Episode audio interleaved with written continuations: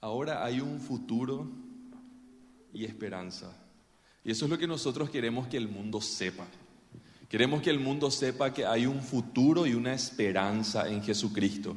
Ese futuro y esa esperanza que nosotros recibimos cuando le aceptamos a Jesús como nuestro Señor y como nuestro Salvador. Y nosotros como iglesia estamos comprometidos en que en que eso también suceda con la vida y en la vida de otras personas. ¿Sí? Es, es muy fácil, es muy fácil decir a una persona que tendría que cambiar, que tendría que hacer, que tendría que tomar tal o cual rumbo. ¿Sí? Probablemente cada uno de nosotros conoce eh, aquello que necesita cambiar, aquello que necesita trabajar en su vida. Y muchas veces nos preguntamos, ¿cuál es el siguiente paso que tengo que dar? Porque a veces el objetivo parece muy grande, aunque el objetivo es bueno, parece muy grande. Y nos preguntamos, ¿cuál es el siguiente paso que yo tengo que hacer? Nos pasa en lo personal, nos pasa en lo familiar, nos puede pasar también en lo congregacional. Entonces, nosotros como iglesia queremos trabajar en ser personas intencionales, en ser intencionales como individuos, en ser intencionales como, como familia, en ser intencionales también como congregación. Sé intencional con este micrófono ahora. Gracias, pastor.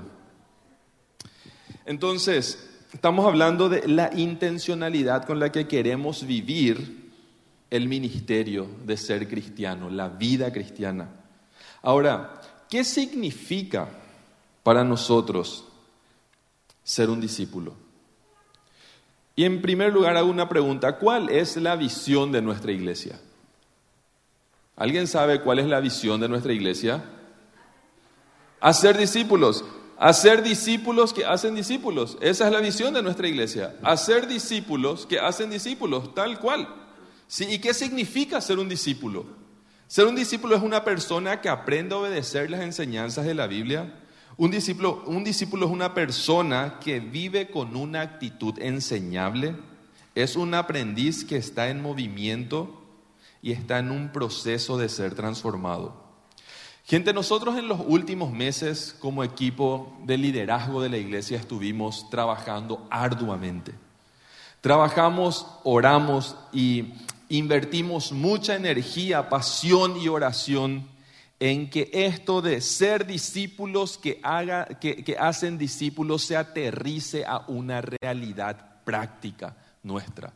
¿Cómo lo hacemos? ¿Cómo vivimos el ser discípulos que hacen discípulos? Y eso es lo que nosotros queremos convertirlo en un proceso sencillo, claro e intencional que enseña a cada miembro de esta congregación cuál es el siguiente paso que, debe dar en su proceso de ser un discípulo que hace un, otro discípulo. Entendemos que la misión de la iglesia es alcanzar a personas que no conocen a Jesús como su Señor y su Salvador y que se conviertan en discípulos que hacen amén en la, búsqueda de ese proceso encontramos una y otra y otra vez en la Biblia que tanto Jesús como sus seguidores lograron este objetivo de hacer discípulos que hacen discípulos en un proceso de tres etapas. ¿Sí? Quiero leer con ustedes el siguiente texto e identificar esas etapas en este texto y luego presentarles a ustedes como congregación la aplicación que vamos a dar a nuestra iglesia, el ser discípulos que hacen discípulos. Por favor, les pido que aquellas personas que, tienen sus Biblias abran sus Biblias en Juan 1, 35. ¿sí? El Evangelio de Juan 1, capítulo 1, versículo 35 en adelante. Juan 1:35. Dice así la palabra de Dios y leo. Los primeros discípulos de Jesús, dice. Al día siguiente Juan estaba de nuevo allí con dos de sus discípulos.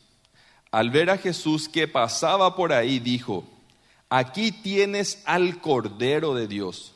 Cuando los discípulos le oyeron, cuando los dos discípulos le oyeron decir esto, siguieron a Jesús.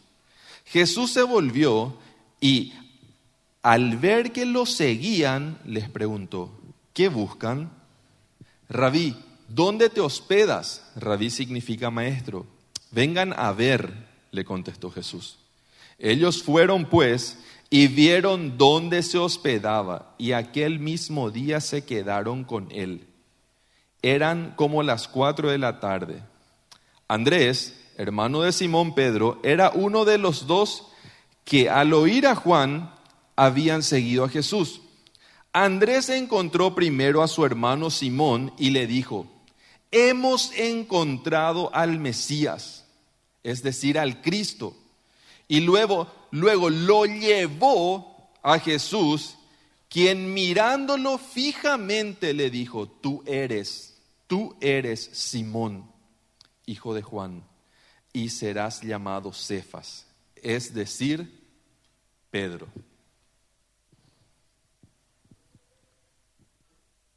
Según el Evangelio de Juan, y recién leímos un texto, uno de los primeros textos del Evangelio según Juan, Jesucristo es el Hijo eterno de Dios, el Verbo hecho carne, Dios en carne. Y Dios envió a su Hijo para salvar al mundo de los pecados. Jesucristo vino al mundo para la redención de la humanidad. Pero este texto nos menciona un segundo personaje, Juan el Bautista. Juan el Bautista no era Jesucristo, Juan el Bautista no era el Salvador, él no era el verbo hecho carne, él no era la luz del mundo, él era un profeta, un mensajero. Él dijo a la gente, él avisó que Cristo iba a venir y los llamó al arrepentimiento, al bautismo, para que el pueblo de Israel pudiera recibir a Jesucristo. Es muy interesante lo que vemos en este texto. Él tuvo sus propios discípulos. Él tuvo la gente que le seguía. Pero de repente aparece Jesús después de su bautismo, después de, de los 40 días de tentaciones en el desierto. Jesús comienza su ministerio público, predica, sana a la gente. Y ahora Juan se está dando cuenta, mira, yo tengo que tomar un paso hacia atrás porque acá viene algo mucho más, mucho mayor que yo. Entonces, y es muy interesante esto, tenemos que imaginarnos, Juan era el predicador de su época, la estrella, la gente le seguía, el influencer, más conocido diríamos hoy.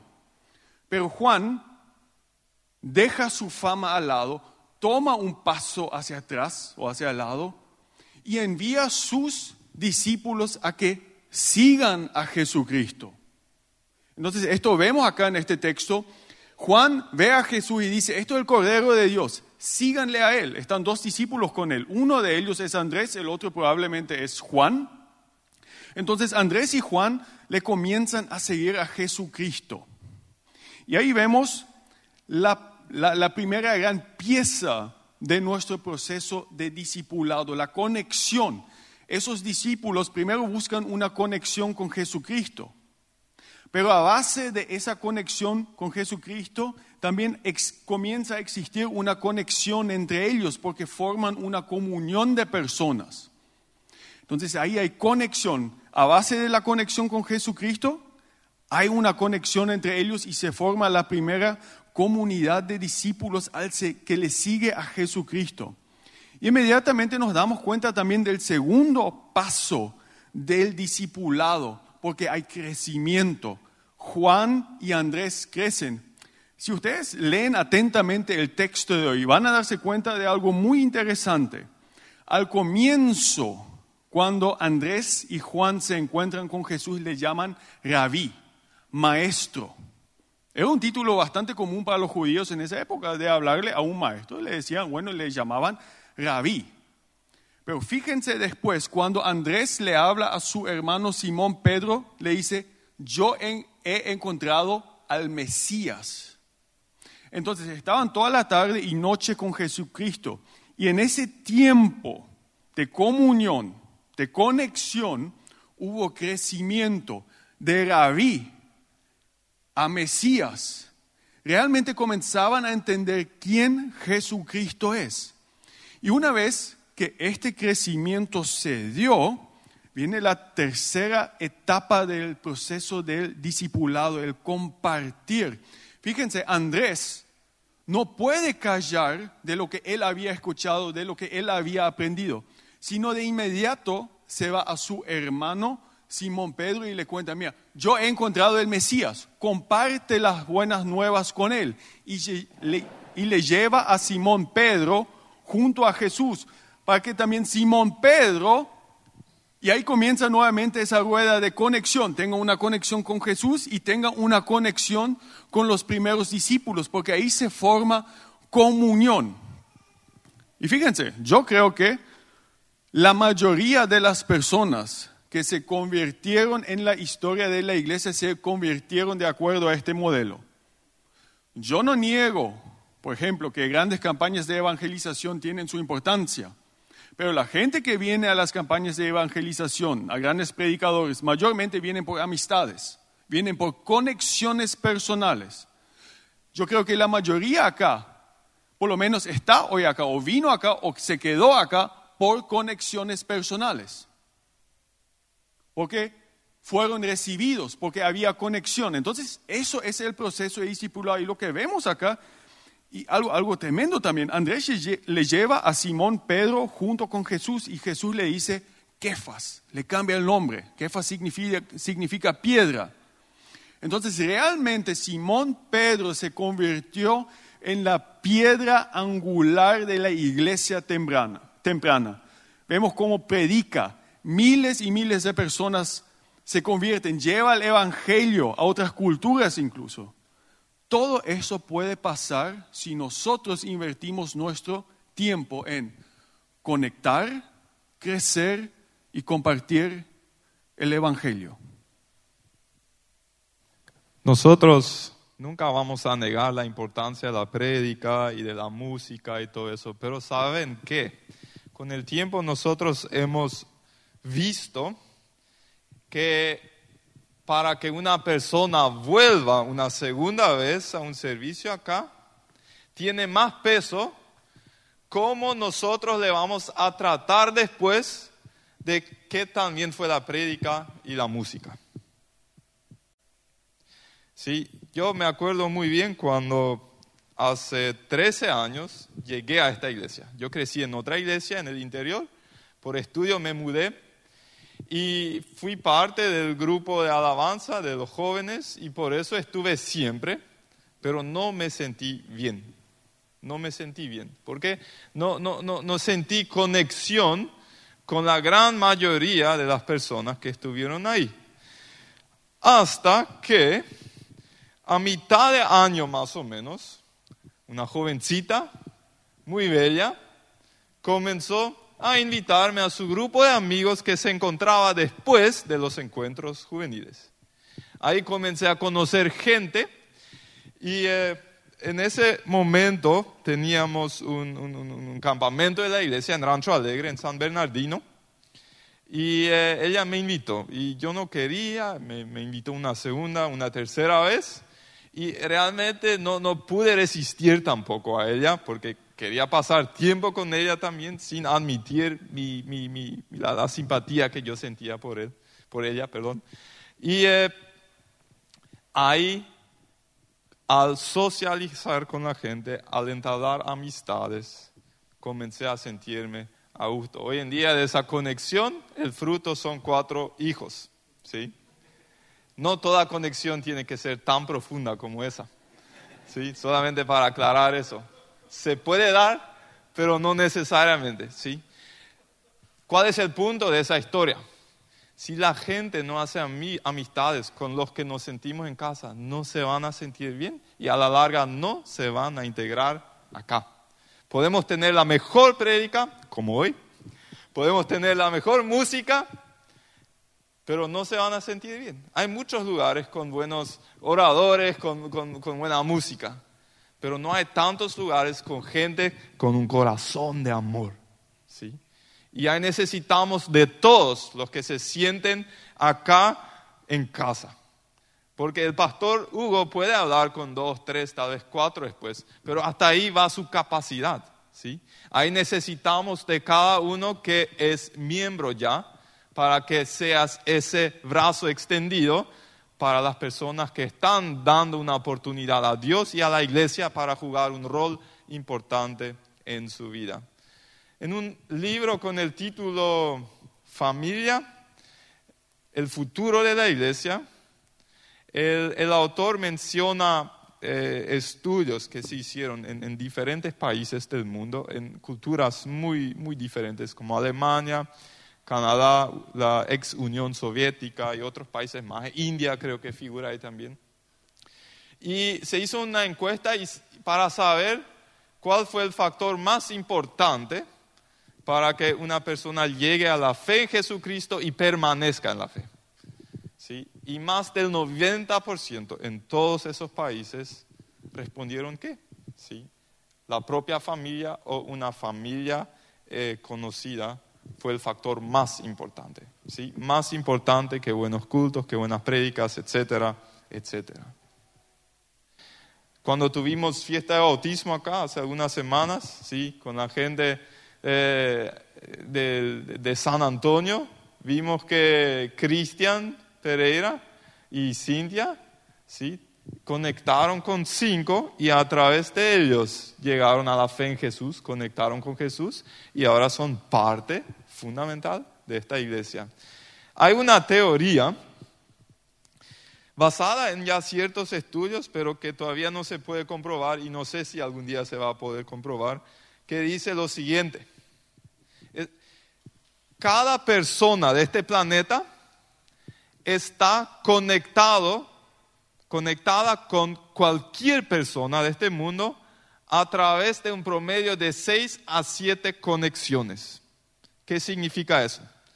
Podríamos tomar cualquier persona de África, ella va a conocer a una persona que conoce a una persona, que conoce a una persona, que conoce a una persona que conoce a mí. ¿Sí? O el presidente de Estados Unidos o el presidente de no sé de dónde, Corea del Norte. ¿Qué significa eso? Si yo alcanzo a mis conocidos y ellos alcanzan a sus conocidos y ellos alcanzan a sus conocidos, dentro de poco todo el mundo es alcanzado. ¿A través de qué? Conexiones, a través de relaciones. Bueno, ahora, sabiendo esto, la pregunta que surge, ¿qué significa eso acá en la iglesia menonita Concordia, conectar. Y eso el pastor Rainer nos va a explicar. Conectar en nuestra iglesia significa dos cosas. Especialmente, por un lado, nosotros asistimos o participamos en los puertos o grupos hogareños, porque ahí formamos esas conexiones base que nos van a sostener. Mi esposa y yo estamos eh, en, un, en, un, puerto, en un grupo hogareño, con otra pareja. Somos, un, somos un, grupo bastante pequeño, cuatro personas. ¿Y qué hacemos ahí? Comemos bien, compartimos y oramos, una vez al mes. Eso es lo que, lo que nos sostiene, porque ahí podemos compartir lo que realmente pasa en la, en la semana o las semanas previas, lo, lo, que nos dolió, lo que, las luchas que tenemos, y ahí oramos y nos exhortamos mutuamente. Entonces ahí conectamos, conectamos con otras personas de la iglesia y eso nos da como una red que nos sostiene en tiempos difíciles. No sé si ustedes lo sabían, en nuestra iglesia tenemos más que 70 grupos, 70 grupos hogareños, porque somos una iglesia amplia, estamos acá en el culto en español, pero tenemos también el culto en alemán y también tenemos el culto de jóvenes. Entonces, en todos los lados nosotros estamos trabajando con pequeños grupos de discipulado, con pequeños grupos que nos sostienen. Y si acá todavía hay una persona que no tiene este grupo de apoyo, bueno, ahí está el pastor Hugo, él con gusto les va a asignar un grupo o va a formar un o va a ayudarles a formar un grupo nuevo. Otro aspecto de cómo queremos conectar con nuestra iglesia son los cultos. Entonces, nosotros los últimos años pusimos un gran esfuerzo en presentarnos bien en las redes sociales, en el YouTube, en el Facebook, en el Instagram. Y hay, gente que sabe que nosotros estamos aquí. Hay, hay gente y la gente viene a nuestra iglesia, se conecta con nuestra iglesia, viene a los cultos. Por eso es tan importante que nosotros aquí les demos la bienvenida a esa gente que viene a nuestros cultos. Porque ¿qué nos sirve hacer todo ese trabajo en las redes sociales si entran acá y nadie ni les mira ni les saluda? Por eso ustedes quizás se dieron cuenta hace, varias semanas o meses incluso, nosotros comenzamos a tener esa mesa de información en, en la parte de recepción de nuestra iglesia. Entonces ahí siempre va a estar una persona, hoy Sol está ahí, y esa persona está ahí para tomar los datos de las personas nuevas, para que como iglesia podamos seguir en contacto con esa persona. Entonces, si ustedes tienen una persona nueva acá, bueno, ahí está, pueden llevarle a la mesa, vamos a tomar sus informaciones para después conectarnos con esta persona. Hablen también. Vamos a ser una iglesia que da bienvenida a nuevas personas. Vamos a hablar con personas, vamos a conectar, vamos a armar comunión. Pero Jesús no se quedó en el conectar. Él se conectó con un propósito. Él creó un ambiente en el cual sus discípulos podían crecer. Acá tenemos los servicios y los grupos hogareños que son parte del, del conectar. ¿Cómo es el crecer acá en esta iglesia? Crecer implica estudio bíblico sistemático. Hay que conocer la palabra de Dios para ser transformado. La, la, meta, el objetivo no es acumular mucha información, sino la transformación es el objetivo. Y para ser transformado necesito ser informado. Por eso nosotros dos veces al año iniciamos con una nueva tanda de cursos. La primera vez suele ser en, en marzo-abril, la segunda vez en agosto. Ahora en dos semanas vamos a iniciar con una nueva tanda de curso discipulado 1 y curso discipulado 2. Entre otros, como ya explicó el pastor Hugo, eh, sirve para la preparación del bautismo y para la membresía, es un requisito pasar por eso, pero yo sé que muchos que hace rato tal vez hicieron eso, van a aprovechar, van a sacar provecho también por eso. Ahí, ahí tratamos temas como, por ejemplo, mi identidad en Cristo, y por la experiencia de guiar a personas en ese curso, veo que eso tiene un efecto liberador cuando ah, captan la idea de que mi identidad no está arraigada en lo que las otras personas piensan de mí, sino lo que Cristo, lo que Dios piensa de mí.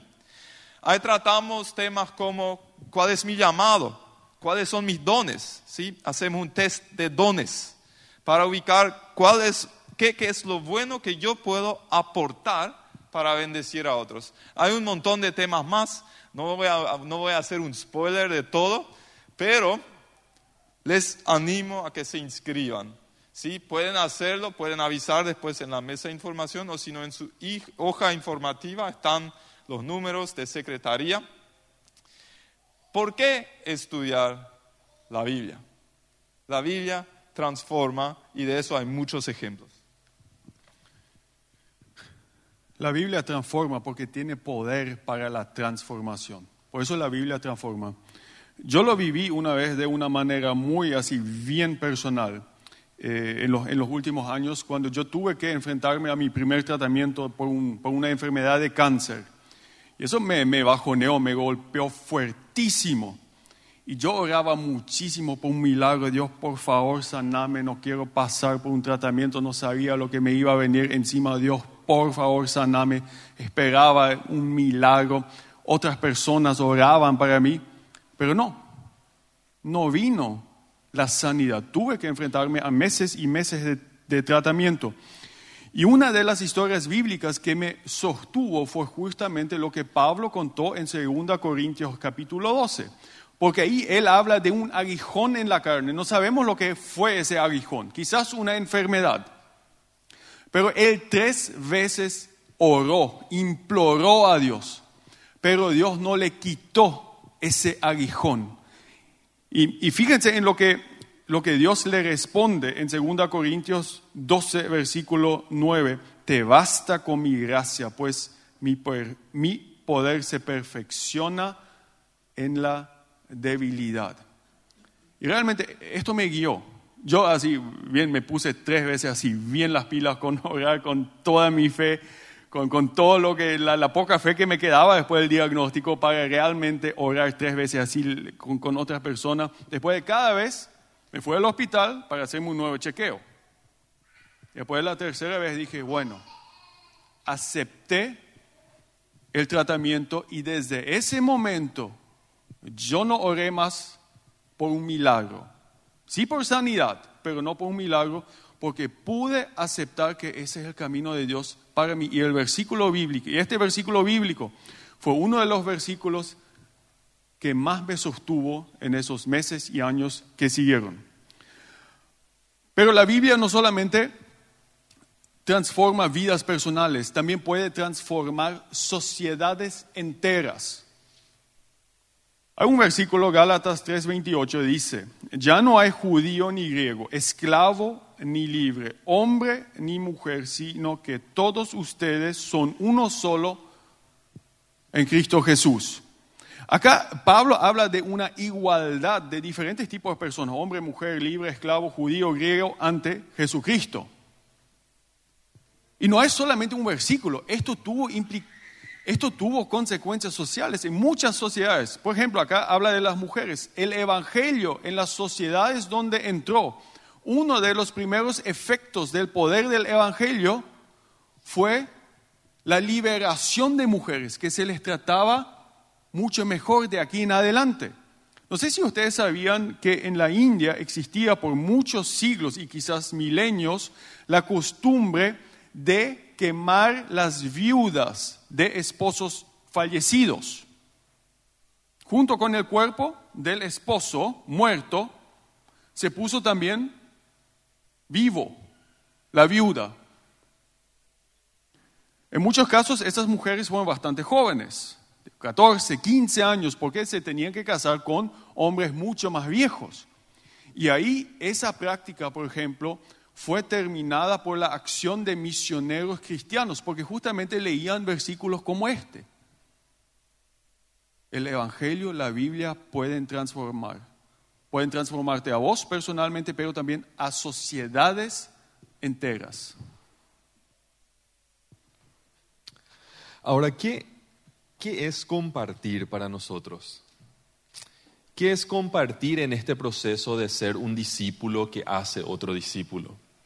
Como vinimos diciendo, conectar, crecer y compartir. Saben, gente, hay estudios que dicen que las personas, que el 40% de nuestras conversaciones tienen que ver con aquello que yo sé, ¿sí? Con aquello de lo cual yo estoy seguro, con aquello que yo soy. El 40% de lo que yo hablo guarda relación directa con lo que yo sé, con lo que yo estoy seguro, con lo que yo soy. Por eso es que no nos podemos saltar ningún paso de este proceso, porque es importante conectar, es importante crecer, saber. Y cuando una persona sabe, naturalmente comparte. ¿Sí? Entonces, por eso para nosotros es importante que entendamos como iglesia qué es para nosotros compartir. ¿Cómo podemos compartir nosotros en esta iglesia, en este proceso, convirtiéndome en un líder de un grupo hogareño? Nosotros sabemos que hay personas que están hace años trabajando, participando en un, en un grupo hogareño.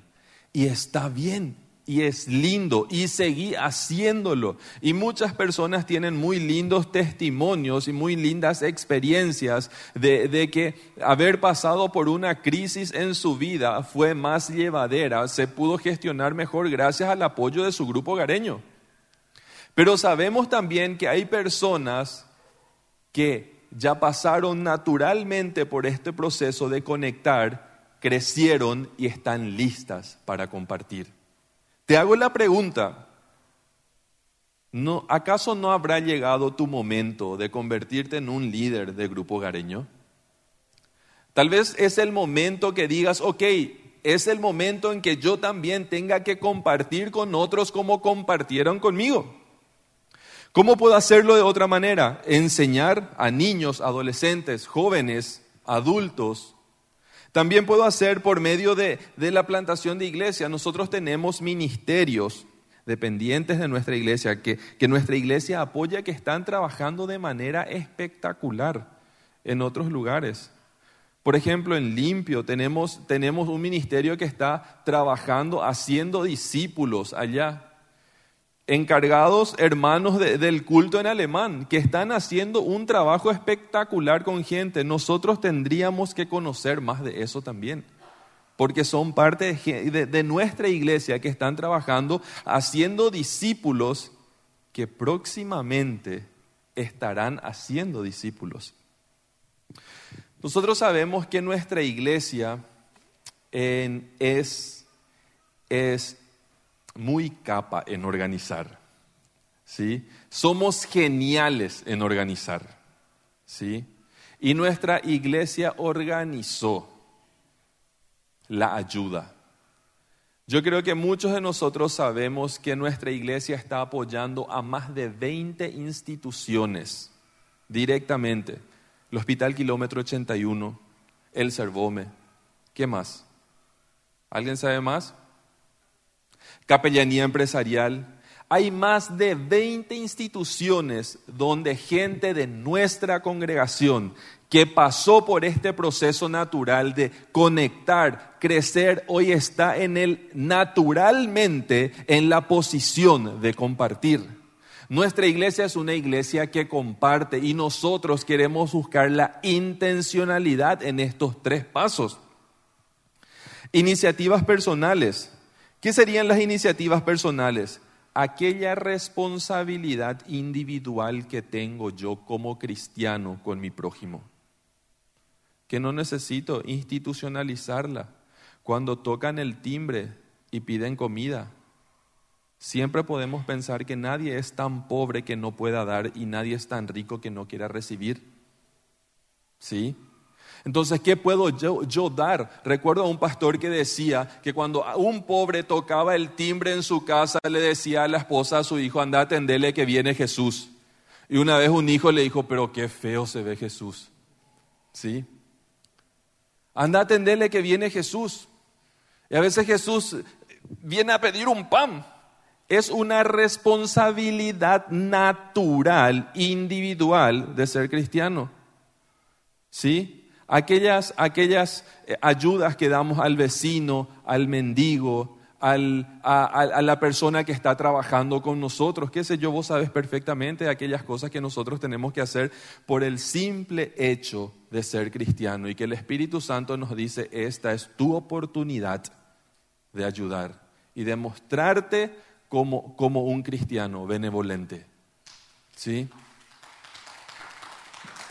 Rainer, tenés un ejemplo, ¿sí? Sí, cuando yo escucho estas historias de cómo gente se va limpio a otros lugares, comparten, llevan, no sé, docenas de personas a Cristo, yo, yo todavía no estoy a ese nivel de, de madurez espiritual, yo soy mucho menos. Pero las últimas semanas y meses sí, realmente comencé a ver, bueno, ¿con quién puedo hablar yo? ¿Con quién puedo hablar yo? Y la vez pasada hablé con mi peluquero. No, no hay más mucho que cortar, pero bueno, lo poco que hay, uno tiene que irse de repente. Y me fue junto a mi peluquero, así bien uno de barrio, ahí, y comenzamos a hablar de la fe. Y bueno, que esto, que aquello, y, y me comentó y le pregunté, bueno, ¿usted, señor, tiene una Biblia? Sí, tengo una Biblia, me dijo. Acá la gente me, me trae Biblias ahí a la peluquería. Entonces le pregunto, ¿usted, ¿pero usted lee también su Biblia? No, no, todavía no había leído su Biblia. Y ahí me, me, comentó una cosa bastante interesante de su vecino que, no, que tenía un taller. Ese vecino prosperó económicamente, me dijo. ¿Y por qué prosperó? Porque antes estuvo en las drogas, estuvo en el alcohol y también había comenzado su vecino a leer la Biblia en un día. Y el siguiente día su vecino tanto le tocó el mensaje de la Biblia que se fue junto a un pastor en una iglesia, se convirtió, cambió su vida y por eso hoy prospera económicamente. Entonces había un muy buen testimonio ahí. Entonces le dije a él, pero señor, entonces usted también tiene que leer la Biblia. Sí, sí, voy a leer la Biblia, me, me prometió.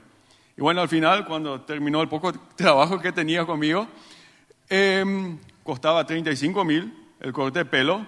Y le dije acá, señor, acá le doy un 50 mil.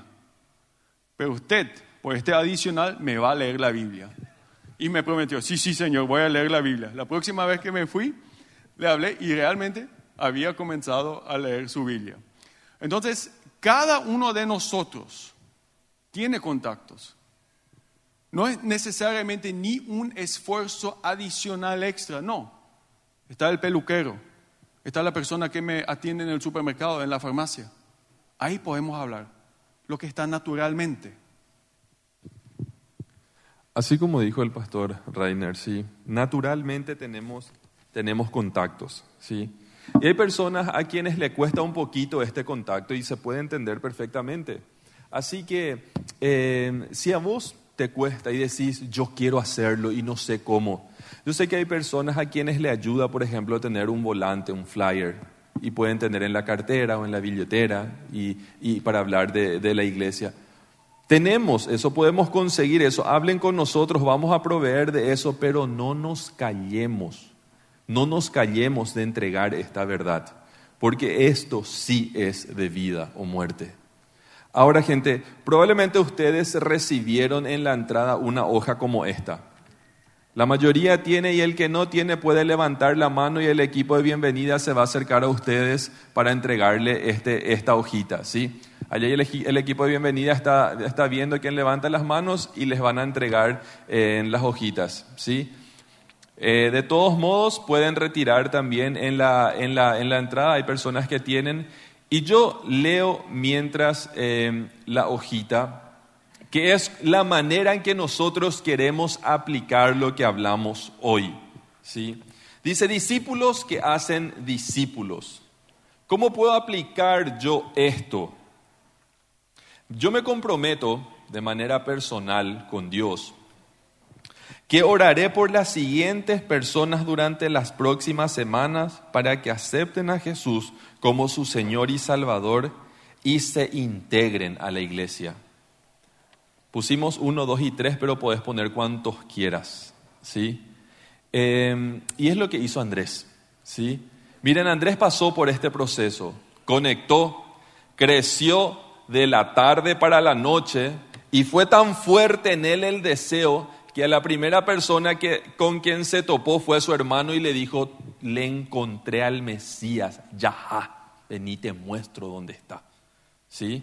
Entonces, con esa misma urgencia pidamos al Espíritu Santo, dame la urgencia de compartir tu palabra. Y esos nombres que te vengan a la mente, poné ahí y orá en las siguientes semanas por esas personas. Más abajo dice, invitaré a las siguientes personas a participar en el curso de discipulado que inicia el 20 de agosto y que sirve para la preparación del bautismo. Entonces podríamos poner nombres ahí y empezar a orar y a clamar a Dios por estas personas. Soñamos con ver una iglesia llena. Y no por el simple hecho de ver una iglesia llena, sino que porque queremos ver almas transformadas para Cristo. Queremos que la gente se vuelva a Cristo. Quiero pedir también al equipo de alabanza, por favor, que, que pase. Y, soñamos con, con que esta iglesia rebose de almas fervientes por Jesús de personas que digan, yo quiero convertirme en un discípulo y que pasen por este proceso y naturalmente se conviertan también en un discípulo.